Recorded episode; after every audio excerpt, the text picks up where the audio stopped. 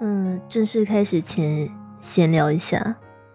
前阵子我收到了陆续有几位网友跟我反映说，呃，这个 podcast 节目他们听不太下去，然后原因不约而同都是因为我的声音听起来太 gay 白了，跟在直播的时候声音完全不一样。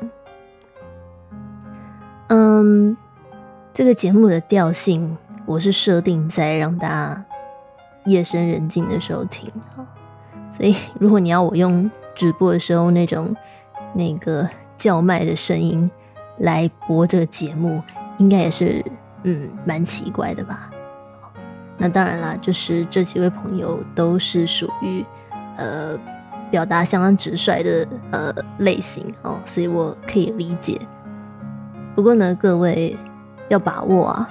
哦，这一集是我最后一次戴牙套录音了哦，所以你要听到我戴牙套讲话，也就只有这一集了，好吗？OK，Anyway，呃，赛季系列的最后一集，我们要来解答，嗯，赛季为什么会在最后的关键时刻哦，做一个这么奇怪的举动？不听这个。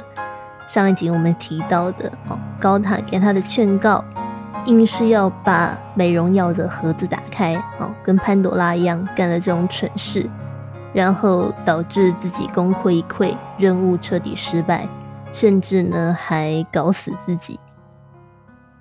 这是整个呃赛季与丘比特的故事当中，嗯，我最喜欢的一段分析哦，所以我想要把最后一整集的时间。留下来，很细的讲给你听。那记不记得我们在上一集提到，赛基在最后一个任务当中需要到冥府去一趟，哦，去面对他的这个，呃，最终必须面对的死亡。从神话分析的角度来看，啊，这个赛基的死亡呢，其实有一个隐喻，就是。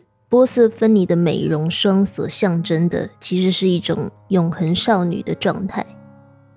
那诺伊曼在这里非常犀利的指出，如果一位女性永远保持少女般的青春美丽的话，那她的状态其实等同于死亡。诺伊曼是这样解释的他说：“美容霜似乎代表波色芬尼青春永驻，死亡永葆青春。”赛基打开了盒子，便陷入死亡般的沉睡。这种死亡般的睡眠之美，是我们在睡美人和白雪公主身上见识到，同样由恶母神、后母或老女巫所引出来的是非。这种美属于玻璃棺材，属于一位女性仍是个姑娘之身所独有的不孕和性冷感的美。这种美当中没有对男人的爱。这正是母系社会对女性的强制要求。可是，这种永远能够保存的少女式的完美，成了死亡之美，成了波色分离的美，是少女将自己关在玻璃棺材中孤芳自赏的自恋之美。在玻璃棺材中，少女只看得见自己，而她女人的身份则沉睡不醒。阿弗罗代蒂派赛基去找波色芬尼。正是希望赛基可以从一个因为爱上男人而觉醒的女人状态退化，也就是往死亡，往她原本一开始孤芳自赏的少女状态退化，将赛基重新锁回母系社会的呃团结强制力当中。这个情况其实很常见，对不对？你一定听过。你周遭那些在爱情中深受重伤哦，就对爱一百八十度大转弯，嚷嚷着说：“这个呃，我再也不相信爱情了啊！我不需要男人，也可以过得很好。呃，我决定单身一辈子，努力拼事业，我只要有朋友就好的那种女生。”这个就是诺伊曼所谓哦。母系社会，传统母系社会在召唤女人退化，回到少女孤芳自赏的诱惑。因为要当一个女人哦，要去和男人建立爱的关系，不仅充满这个磨难和苦役，你还要冒着身受重伤的风险，对不对？想想也太辛苦、太困难了吧。所以呢，我们还是当个哦玻璃棺材当中的少女，直接躺平比较轻松舒服。当然，呃，我觉得特别是在现代哦，不谈恋爱，不要伴侣关系，呃，不要成为母亲，当然是个人选择，对不对？至少这个我单身三十几年，没人找我麻烦过。只是呢。呃，做出这些选择的人是否意识到你是真的历经千帆，不需要这些东西或不想要这些东西的，还是你实际上正在逃避、退缩回少女的状态，而抗拒继续朝着女人哦，朝着阴性个体化的方向成长呢？呃，尽管我单身了三十几年，我的确还是常常会反问自己这个问题。我在逃避吗？我在抗拒长大吗？我是想要耍赖哦，永远当一个少女吗？如果是的话，嗯，别忘了我们在前几集曾经说过的那句话如果拒绝成长，成长会反过来杀死你哦。OK，那么在故事当中哦。去帮助赛基力抗阿弗罗代蒂和波斯芬尼这份啊退回少女的诱惑的，正是一个非常非常阳性的一个象征，一座高塔。什么叫做非常阳性的象征？我们来看，首先这个高塔从平地耸立而起，对吗？这个在精神分析的世界当中，就是一个很典型的阳具的象征。再来呢，高塔和前面我们提到过的这些帮手哦，蚂蚁啊、芦苇啊、老鹰不同，高塔不是大自然产生的生物，而是人类文明之下的人造建筑，也就是说，它是属于人类意识的一个象征。所以，当赛基要进入最深、最深、最阴性的冥府时，他就需要这么一个呃极具阳性心灵能量的高塔来协助他，不要被这一股强大的阴性能量给吞噬掉。特别是哦，这一次赛基必须要独自完成任务，一路上再也没有人能够帮他代打了。我们来看，呃，高塔给赛基的各种行前建议哦，告诉他这个你要怎么样遵守阴间冥府的规则。那中英老师整理了以下几点哦，总的来说就是：第一个，凡有所求，必得交换，也就是我常挂在嘴边的这一句哦，凡事任何事都有它的代价。呃，作为逐渐成熟的女人。赛基不能再像最一开始那样，什么努力都没有付出，呃，就平白无故得到幸福快乐。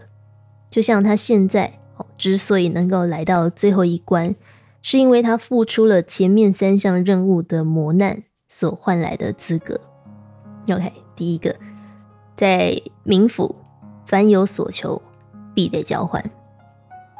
第二个规则是，不可以救助他人，也就是说。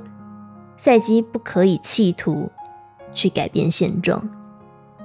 呃，周英老师这个诠释我觉得很有意思哦。他说，在深度心理治疗当中，我们追求的从来就不是去改变潜意识的现状，哪怕现状是令人难以忍受的，我们也要试着去顺应它。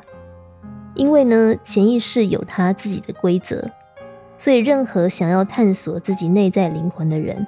都需要放下自己原有的价值判断才行。冥府哦，这个很深很深的地下世界，经常象征着呃我们的潜意识。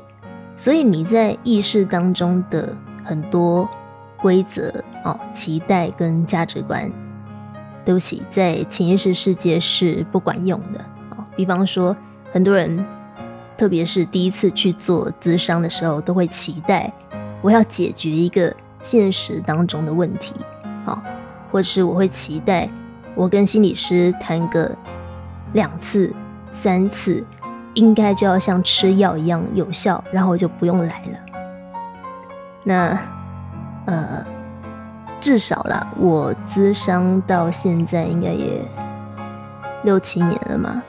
我自己的心得是，咨商是不是让我们解决现实当中问题的地方？OK，它可以有某一些呃间接的潜移默化，但是至少了，我自己在那边做的更多的事情是去探索跟认识我的冥府哦，我的潜意识，我的地下世界。所以，当我们带着一个现实当中的问题，企图在咨商室里面解决，哦，或在探索潜意识的过程当中解决的时候，你会很容易发现你走不下去，你会挚爱难行，因为冥府不是这样子运作的。那当然，这一点哦，我们如果要深入谈，可以可以聊很多啦。那这个我在这里就不离题了哦，我们就呃继续看下去。呃，高塔提醒的第三个规则是，你要记得自己是谁。好，下地狱的时候要保持清楚的意识，记得你是谁。如果赛基往下深入冥府，还想要再回来人间的话，它需要靠一条维持基本意识、哦，保持基本程度清醒的线。来将它跟现实世界地表牢牢的联系着，就像我们攀岩的时候，哦，身上要绑一条登山绳一样。你在下地狱的过程当中，的确不需要完全的清醒哦，因为太清醒会让你放不掉现有的观念跟限制。那老实说，这趟旅行你就没办法获得新的东西，你就白去了。对，可是呢？赛基的确需要维持基本程度的清醒，所以你看，这个高塔跟他讲，要他坐在地上啊也好，不要跟波斯芬尼平起平坐，呃，让他只吃硬面包也好。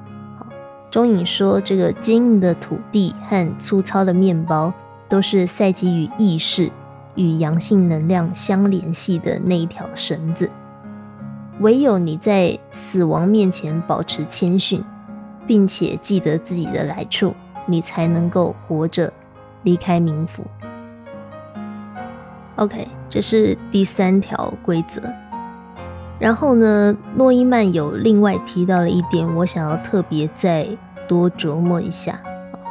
第四个规则是什么？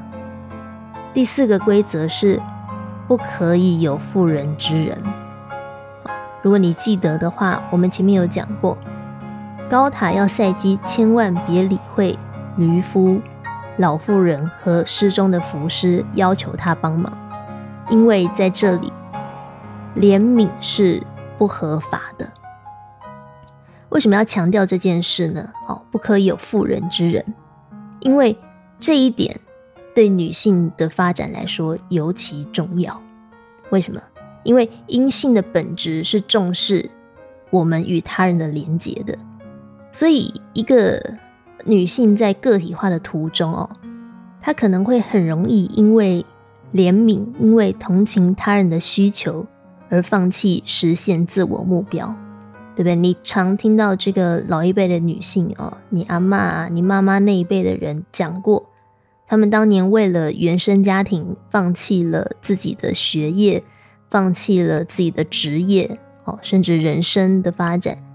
大概就是这样子的一个哦阴性原则在运作。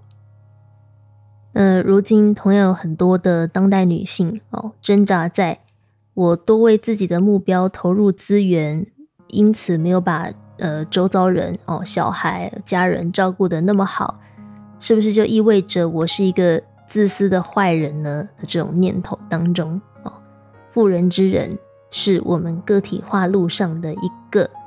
呃，你要说诱惑或者是惯性的阻碍嘛，都好。所以高塔在这里要赛基做的训练，就是去抗拒他作为一个阴性灵魂内心的这种很阴性本能的对他人的关怀跟怜悯之心。他要赛基更多的拿出他前面培养的阳性能量哦，自私一点、自我一点，呃，意志坚强的坚定自我，只要专注在他自己的目标上就好了。在过程当中，不要因为与他人的情感连接而分心。呃，举一个我自己的例子来说好了。我在第一次跟 A 先生说我们不要再往来之后的某一次咨商，我才意识到呢，这个俗辣如我根本就没有把我真正的想法和感受告诉他。好，因为我那时候觉得反正死活都会被拒绝，我何必让自己这么难堪？所以我第一次跟他说我不要再往来的时候，我用的理由跟我自己其实没什么关系。我拿出一堆。啊，冠冕堂皇的，呃，道德，blah blah blah 的考量，OK。可是那一次咨商让我明白，我应该要鼓起勇气去做我想做的事，说我想说的话，不管结果好坏，哦，我狼不狼狈，我应该要告诉他，是我喜欢你，但是我们这样是不 work 的。所以，请你拒绝我，让我死了这条心吧。哦，至少那是我当时心里最想讲的话。所以呢，呃，我就去找了对方，哦，然后跟对方约了时间吃饭。我说我有事想要跟他说。那那个当下呢，A 先生对我的请求也很快的答应了。但是没多久之后呢，又很快的反悔了。那他反悔说：“这个，呃，不要吃饭这件事情的语气是非常抗拒跟防备的。我猜大概他答应之后才想到，哦，我可能会在过程当中搞个什么让他，呃，很难面对哦，骑虎难下局面。毕竟呢，这个我在工作当中找他麻烦呢，也不是一天两天的事了。所以那个时候他就开出了一个条件，就是说。”呃，除非其他我们两个也都很熟的朋友都在场，否则这个饭局他就不出席这样子。那呃，我当然知道他抗拒的原因，哦，所以那个时候我的这个阴性的怜悯之心就跑出来了，我就答应他说：“好吧，嗯，你如果真的要其他人在场也可以，虽然我觉得你真的要这样吗？”但如果这样能让你觉得呃放心一点的话，我我也只能接受啊，不是吗？可实际上，我其实根本不想接受这个选项，因为我知道他就是要用其他人也在场来牵制我哦，压制我，避免我做出这个嗯暴走的行为哦，或是做出他不想要面对的任何言行举止啊，就是某种程度，我觉得就是一个。呃，我接受自己被制约、被控制的选项啊。那当时我这个一贯的习惯想法就是，我我不想伤害他嘛，我也不想要逼迫他，所以当下我就妥协了。可是其实我已经到了一个呃不太能接受这种妥协的阶段了，因为呃。当我又一次的接受自己被他这样子压制跟不信任的时候，实际上我是很痛苦的。那那个时候呢，像这个高塔一样把我骂醒的是我们的共同朋友 B 小姐，还有我爸。嗯，他们在那个时候听到我妥协的反应之后呢，这个不约而同用力的对我说：“都什么时候了？”你为什么还要把他的需求放在你的需求前面呢毕小姐甚至还讲了非常中肯的重话，她说：“你到底什么时候才要把你自己的需求放在第一位？”OK，她那个时候质问我：“你到底什么时候才要把你的需求放在第一位？你到底为什么还要忍让、包容？Why？” 所以看到了吗？哦，这个就是为什么赛基不可以在前往地狱的过程当中持有怜悯之心跟妇人之仁的原因。因为对那个时候的我来说，当前最重要的任务就是我要完成我的成长课题，去突破我的啊以理性或者是礼貌包裹住的俗辣哦，我需要去不顾结果好坏哦，不要算计对方反应的，勇敢说出我自己想要的东西和我自己真实的感受。而我对 A 先生的同理心也好，怜悯之心也好，会使我半途放弃自己这个目标。可以 get 到这个点哈。所以我觉得啦，作为赛基的这个立场，他的任务难就难在，哦，我们的任务难就难在。你怎么样在心里爱着这个男人哦，爱着艾洛斯的同时，又可以把你自己的需求放在第一位提出？你要怎么样坚守住自我，然后去拿捏那个不自私，但是重视自我的分际？呃，当然这不容易判断，对不对？因为我的要求势必会让 A 先生觉得。呃，受伤或倍感威胁，所以我在那个当下，我只要拿出一点同理心，我就会觉得我对他这样子的要求是很呃自私、不顾他的感受的。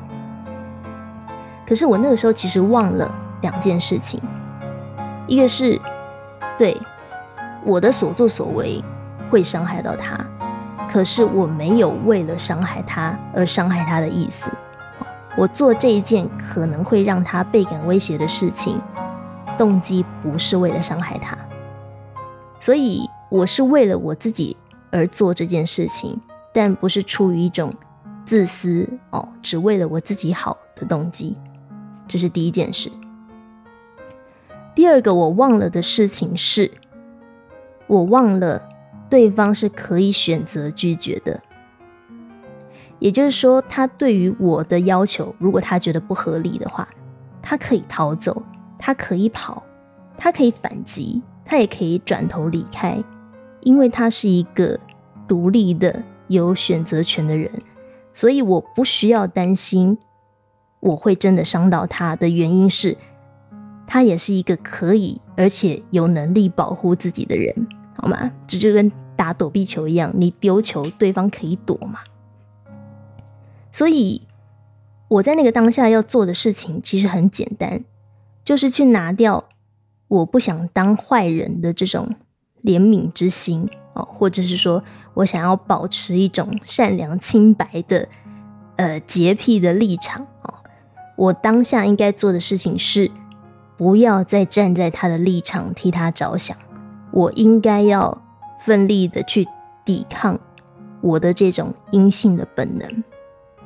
去照顾对方的本能，不可以照顾对方，因为那个当下，我必须要坚定自己的立场，好，坚定的向对方提出，抱歉，我只接受一对一谈话这个选项，因为这才是我真正想要的，不管你觉得合不合理，所以我不接受你的这个，哦，其他人也要在场的妥协方案，我要守住这一条底线。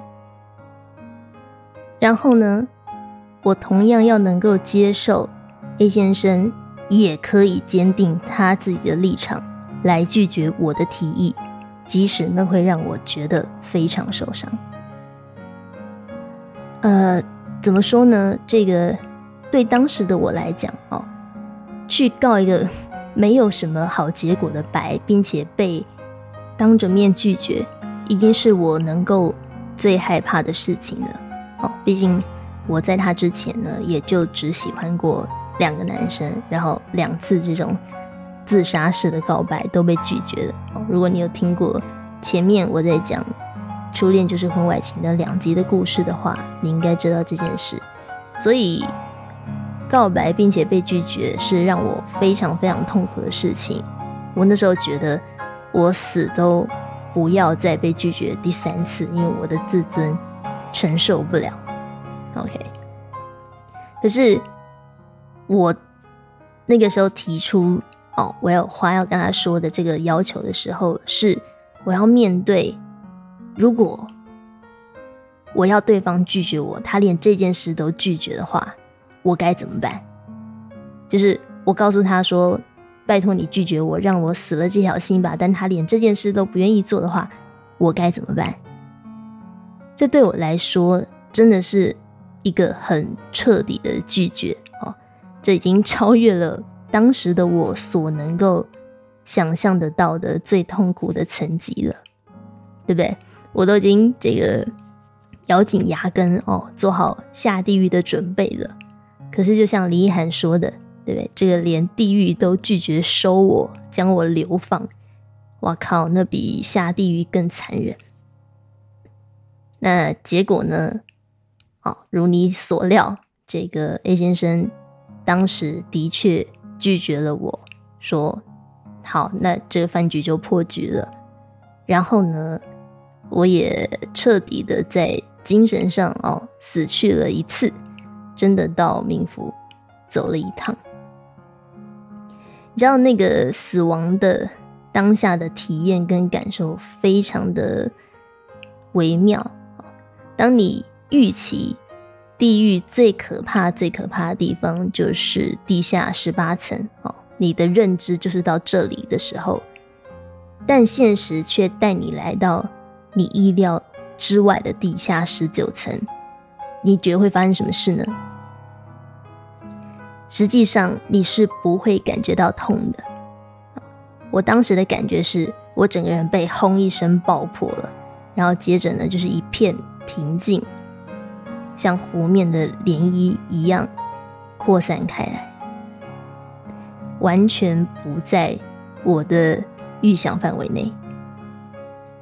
所以也是那一次哦，这个我连要求别人拒绝我这件事都被拒绝的体验，才让我明白，原来痛苦其实是人的幻觉。什么意思呢？就是你已经先预设立场了。你已经先想象出来那个最痛苦的情境了，然后你才去让你的身心所感觉到的痛觉。就我们之所以感觉到真实的疼痛，是因为我们想要去相信，想要去确认，我们想象出来的痛苦不是幻想，而且是真实的。所以一旦你失去了预设立场，哦，一旦这个。状况超越你能够想象到的最可怕，你可以想象到的极限就是地下十八层。可是现实带你来到地下十九层的时候，你根本不会感觉到痛，因为你没来得及去预设这种情况之下你应该有什么程度的情绪，你应该有什么感受。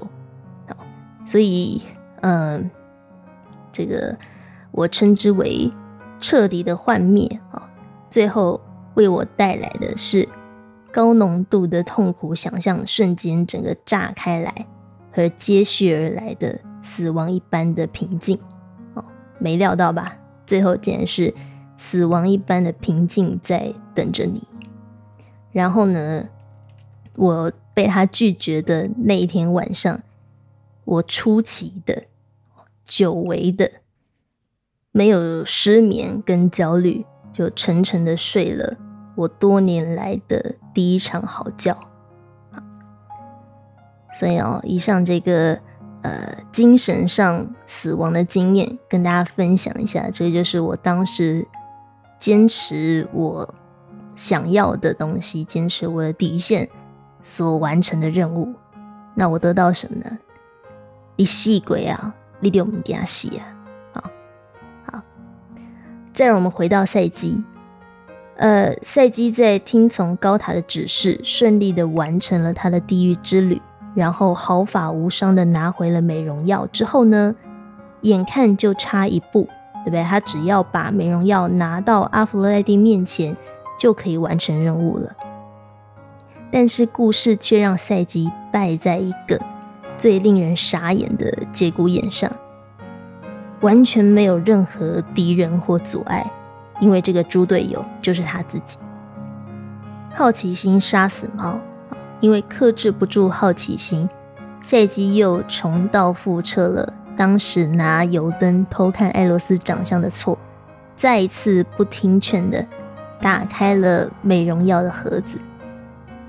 你听到这里可能会觉得，干真是够了，这种蠢错一个故事里面要犯两次，你有完没完啊？但是呢，这就是这个故事最有趣的地方。钟英老师和诺伊曼在写这段故事的分析时，写的非常丝丝入扣哦，所以这边我想要直接念他们写的东西给你听，我自己就不多做 comment 了。OK，呃，首先呢，钟英老师是这样讲的，他说高塔给赛季的最后一条规则是要赛季节制对天界美容品的好奇心，但对赛季而言。这却是一场必输的战争。神话与传说里充斥着好奇心误事的主题，仿佛人类注定要败在这个关卡上。不论是打开宙斯礼物的潘朵拉，还是吃下禁忌之果的亚当和夏娃，好奇心都象征着意识的开端，但同时也伴随着令人心痛的后果。赛基不可免的在这个任务里败下阵来，但正是因为他输掉这场战役，才赢得了整个战争。我想再念一次这一句：赛基不可免的在这个任务里败下阵来，但正是因为他输掉了这场战役，才赢得了整个战争。赛季的失败说明了他踩稳了人类的位置。我们对于未知、对于可能性，虽然总是连接着悔恨，但这却是人之所以为人的最重要因素。试想一下，没有吃下禁果的亚当与夏娃，他们至今仍住在上帝的伊甸园里。是，他们很幸福，但却不会有自由，因为自由代表着我们有权为恶。我们可以犯错，这是身为人类不可免的悲剧性面相。我们不完美，但却因为这样成为了自己，而不是某种样板。亚当与夏娃被驱逐出伊甸园，虽然是一场悲剧，但却是人类意识得以诞生的序曲，因为他们第一次用行动拒绝了自己的父亲，也就是上帝。赛基的行动证明了他是人类的一份子。他选择认同自身的人性面相，这是赛基的第二次出生。是，他超越了原始的女神，也就是阿佛罗代蒂。但是赛基并未因此成为新的神，而是成为一个更完整的人。也是因为这个失败，才招来了他寻访已久的丈夫艾罗斯，并且得到他的原谅。这个是钟明老师对这一段。荒谬的犯错的解读，OK。那诺伊曼则是这样说的：“他说，赛基已经具备已开发的意识和稳定的自我，也证明了他有能力独当一面，前往冥府从事一趟死亡任务。那么，我们要问，赛基为什么失败呢？赛基失败，他必须失败，因为他是个阴性的心灵。”尽管他自己不晓得，但正是这一个失败带给了他胜利。我们前面说过，赛基作为女性，她要击败洪水猛兽的方式就是去接受洪水猛兽。这一点在赛基最后的失败中再度被表现出来。赛基已经走过英雄之旅，并发展出内在坚强又激进的阳性意识。就是因为这样，他才失去爱罗斯，对吗？可是现在，离终点只有一步之遥，赛基却忽视高塔的这个阳性意识的警告，一头栽入了阿佛罗代蒂和波斯芬尼联手创造的致命险境。而赛基这么做的原因，并没有什么目的，或者说几乎没有什么目的。重点来了。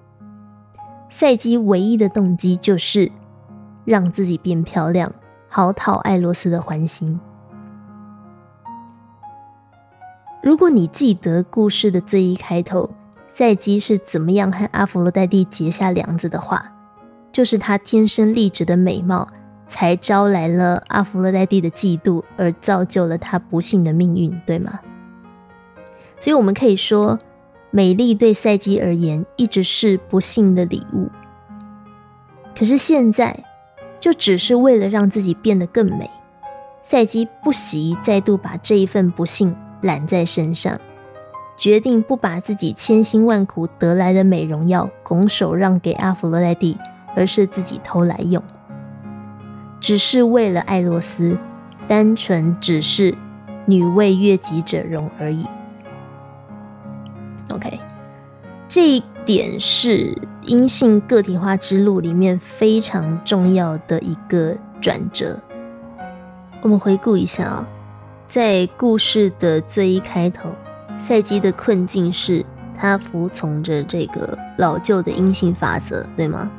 那老旧的阴性法则就是害怕着阳性能量嘛，所以艾洛斯把赛基控制在这个无名乐园当中。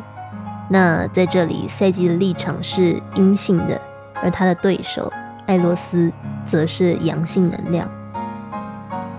然后来到故事中后段呢，赛季从呃杀死姐姐们开始，去挣脱老旧的阴性法则，并在各种阳性能量的协助之下，去踏上了追回艾洛斯的路，并且克服了三个挑战任务。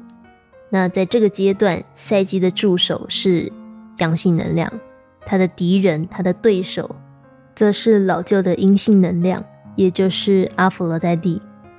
但终究，哦，我们不要忘记，赛基是一个阴性的灵魂，所以他必须在建构新的阴性灵魂，一个可以融合阳性元素的阴性灵魂之后，再度。回归到阴性的范畴之内，所以最后我们才会看到赛季这个功亏一篑的废到爆的反转。这个环节的设计，正是为了让赛季再度回归阴性世界的必要环节。关于这一点，诺伊曼是这样解释的：他说。起先，赛基牺牲了他和艾洛斯夜夜交欢的无名乐园，为的是自己精神上的发展，也就是他内在阳性层面的发展。可是现在，赛基随时准备好要牺牲他透过完成任务所得到的阳性发展，只为了讨艾洛斯欢心的那一份不朽之美。他这么做似乎是真的退化，但是。请注意哦，但是赛基并不是退化到旧的阶段，比方说回归老旧的阴性法则的立场。由于他是为了艾洛斯而美容，赛基旧的阴性特质因此而进入新的阶段。她不再是青春少女目中无他人的那种孤芳自赏，也不是阿弗莱蒂那种勾魂摄魄的美。那种念兹在兹，只是为了传宗接代，只是为了升职，这个以生物自然需求为目的的美，赛基现在体现的是恋爱中的女人所持有的美。她盼望为悦己者容，不是为了别人，而是为了艾洛斯。赛基在这个节骨眼采取如此矛盾的决定，也就是偷走美容药。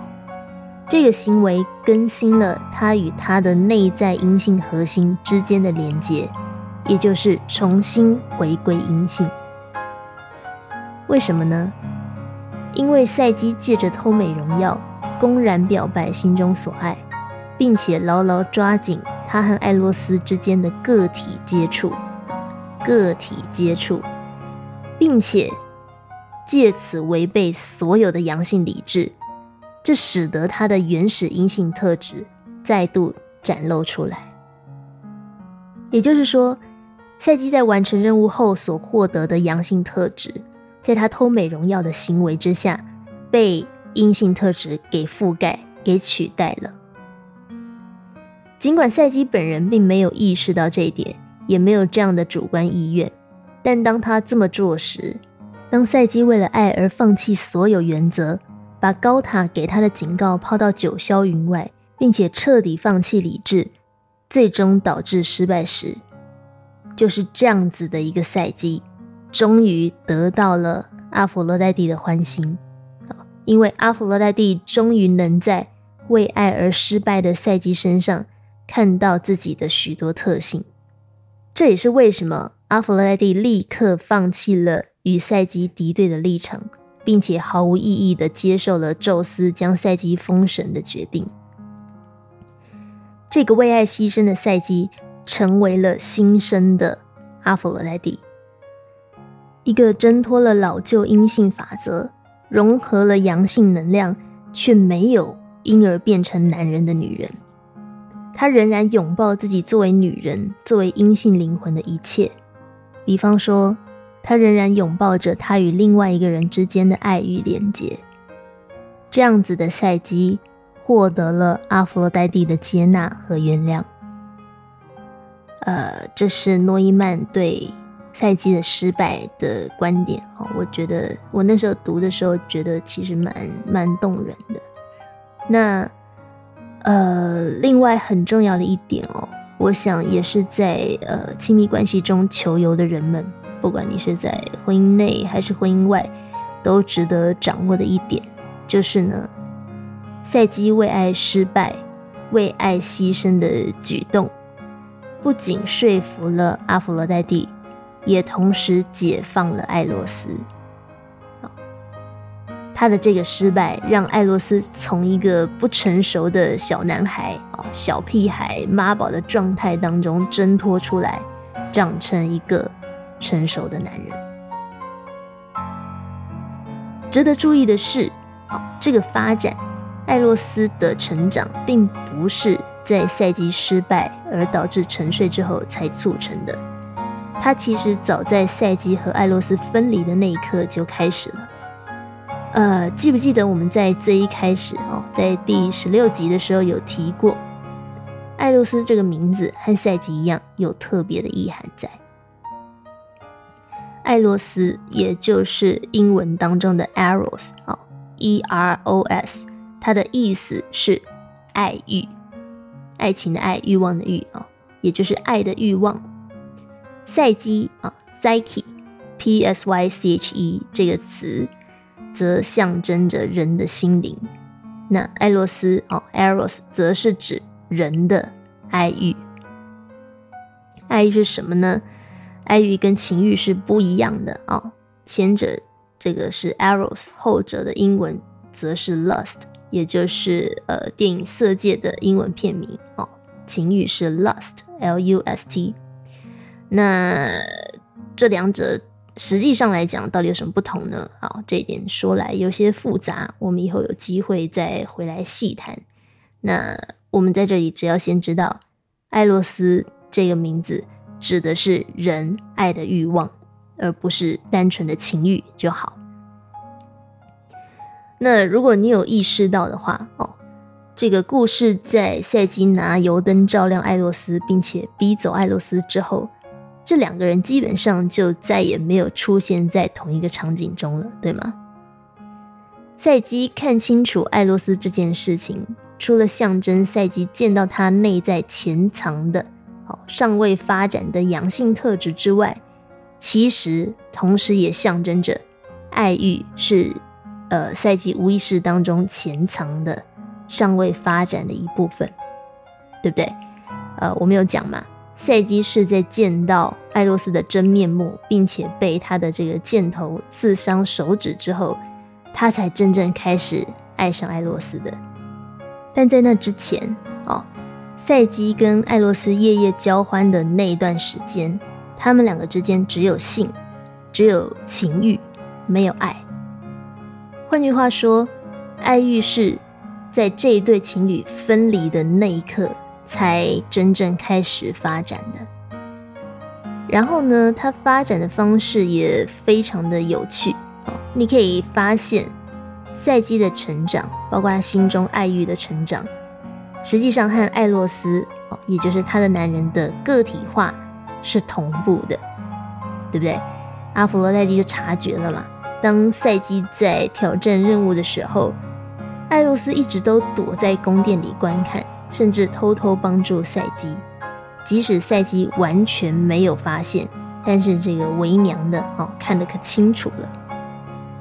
那诺伊曼对于这一段的解释是这样说的啊，他说：“我们必须了解，艾洛斯消失是因为赛基点了灯，却认不出他真实的身份，是后来在赛基自己的发展过程中。”艾洛斯才逐渐向他显现自己的真相的。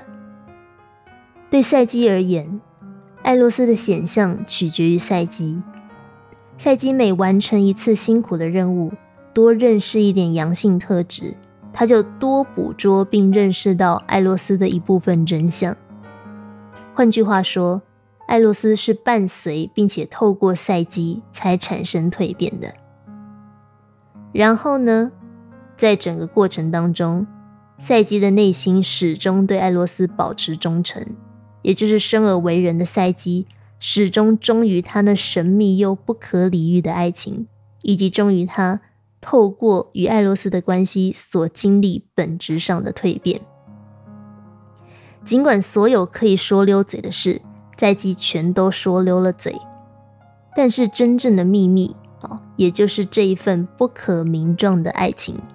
赛基始终信守如初，没有将这份爱情说出口。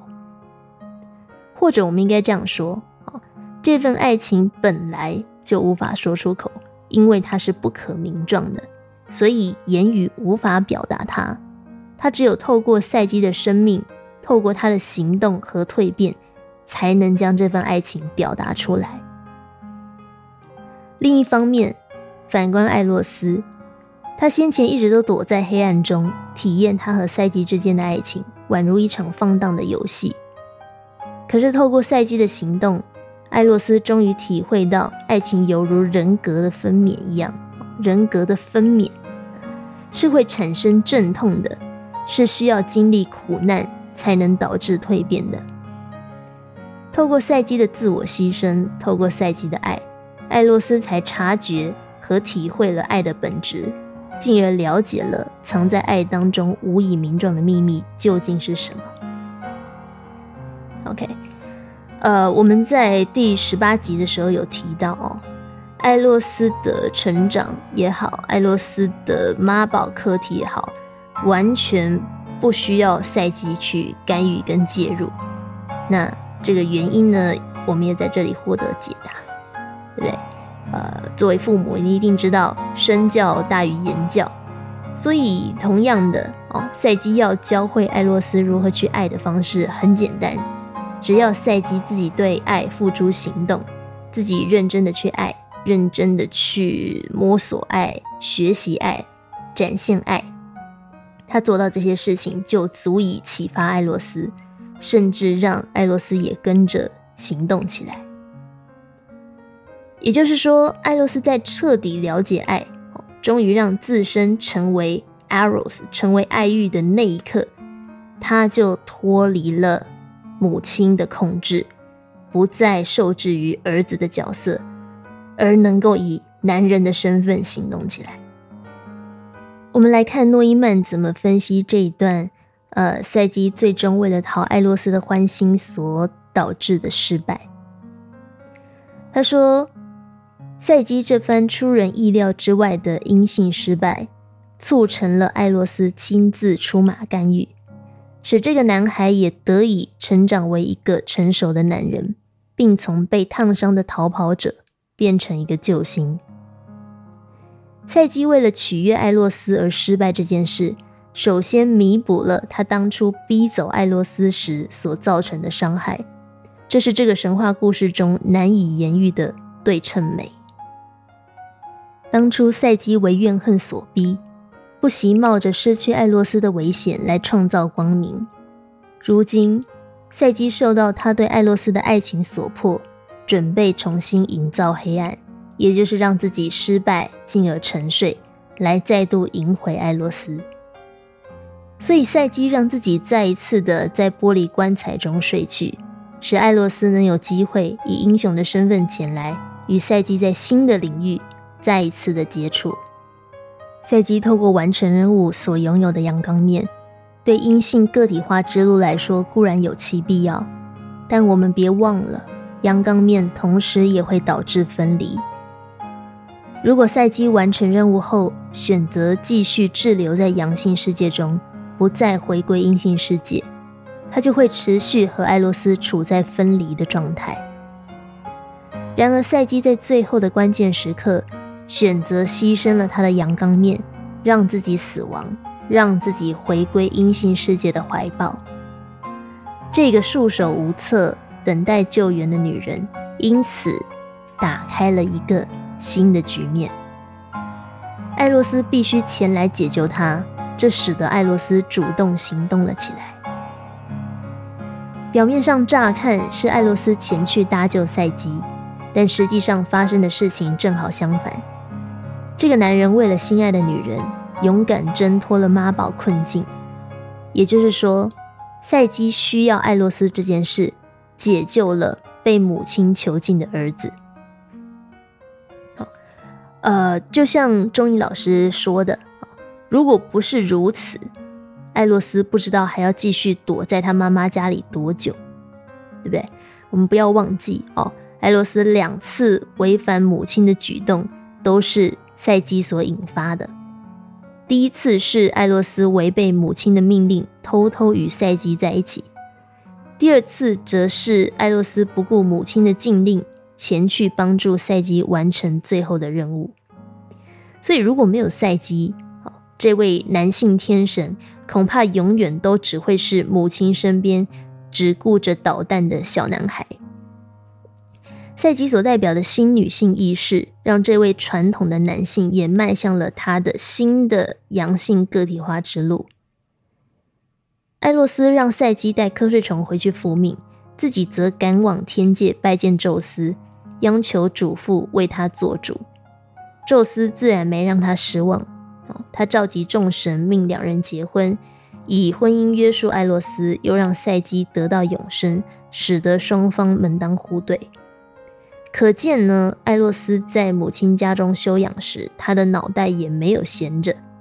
艾洛斯很清楚知道，事情若要转还，应该要找谁来运作。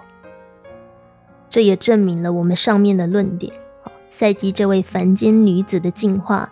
推动了艾洛斯这个天神男子的进化。他原先是长不大的永恒少年，而今却自愿落入了婚姻的枷锁，所以他不再只是维纳斯哦，不再只是阿弗洛戴蒂的儿子，同时也是赛吉的丈夫和腹中胎儿的父亲。那让我们在针对这个赛姬的。自发性啊，自愿性失败跟死亡是如何推动艾洛斯的成长，和进而让让两个人关系修复与再建立，做更多的分析。关于这一点呢，诺伊曼指出，沉睡于玻璃棺材之中的赛基，在这里，在一个更高级的层面，再一次的和艾洛斯建立了死亡婚姻。为什么说是更高级的层面呢？在故事的最一开始，赛基所进入的死亡婚姻呈现出来的是少女所拥有的这种自然、纯真与完美。但是如今有心理准备，要为心爱的男人心甘情愿的牺牲他所得到的一切，包括他自己的这个赛季，呈现出来的是属于女人的。知性的心灵的精神之美，透过赛季的牺牲和为爱而死，作为天神的艾洛斯得以脱胎换骨，从受伤的男孩变成男人，因为他在这个凡胎女子身上见识到天堂和地狱都没有，只有人间才存在的东西，也就是经由爱带来重生的一种阴性奥秘。事实上，没有哪一个女神能让艾洛斯体验并进而领悟赛基所带给他的奇迹，也就是有意识的爱情比死亡还更坚强。所以，你可以说，人间女子的进化哦，某种程度推动了天神男子的进化。那钟颖老师认为，这个是赛基与丘比特这个神话最特殊也最具代表性的地方。好，他说，人间女子的为爱牺牲，是至高无上的阳性权威愿意为人间女子低头，而人间女子也借着替天神完成转化，而取得与众神平起平坐的地位。因此，赛基的失败不是退化或被动的沉沦，而是他非比寻常的积极作为，是他一反常态为爱奉献来化解矛盾的行动。经由他完美的阴性特质与爱，赛基唤醒了艾洛斯完美的男人特性。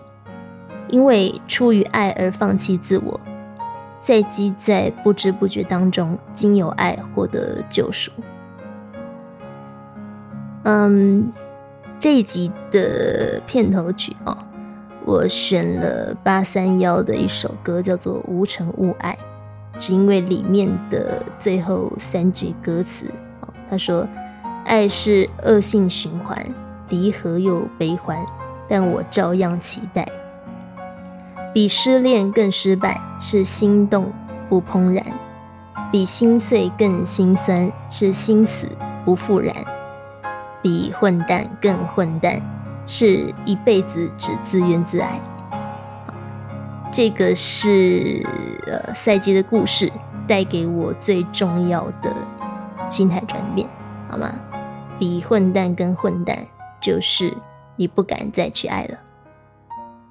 所以，嗯呀，关于赛季的这个为爱而死，呃，失败为爱而死啊。